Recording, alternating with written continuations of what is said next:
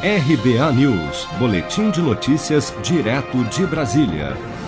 O presidente da Câmara, Rodrigo Maia, criticou durante a entrevista coletiva nesta quarta-feira o que chamou de distorção de prioridades do governo Bolsonaro.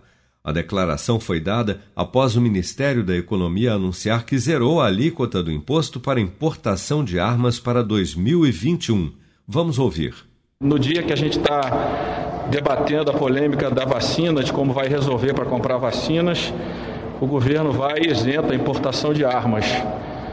Quer dizer, nos deixa perplexo pela falta de prioridade em alguns momentos e de sensibilidade por parte do governo. As pessoas estão perdendo as vidas, né? o número de infectados está aumentando, os hospitais em muitas cidades estão ficando sem espaço, sem leitos de UTI né, isso pode aumentar a letalidade do coronavírus, apesar do tratamento agora estar muito melhor do que era no início da pandemia.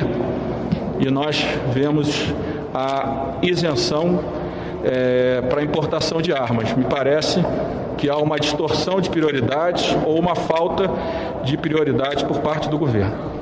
Mais cedo, em entrevista à CNN, o ministro da Saúde, Eduardo Pazuello, disse que a imunização contra a Covid-19 no Brasil com o uso da vacina desenvolvida pela Pfizer BioNTech pode começar entre dezembro e janeiro, caso a farmacêutica consiga entregar o primeiro lote de imunizantes com cerca de 500 mil doses ainda neste mês.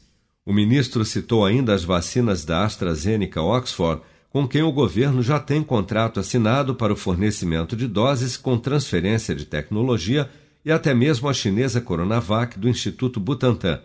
No caso destas duas vacinas, como ainda dependem de aprovação pela Anvisa ou por órgãos reguladores internacionais, a sua aplicação em massa deve começar apenas entre janeiro e fevereiro.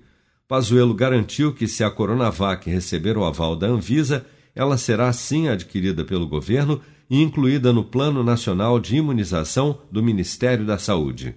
Você está preparado para imprevistos? Em momentos de incerteza como o que estamos passando, contar com uma reserva financeira faz toda a diferença. Se puder, comece aos pouquinhos a fazer uma poupança. Você ganha tranquilidade, segurança e cuida do seu futuro. Procure a agência do Sicredi mais próxima de você e saiba mais. Sicredi, gente que coopera cresce.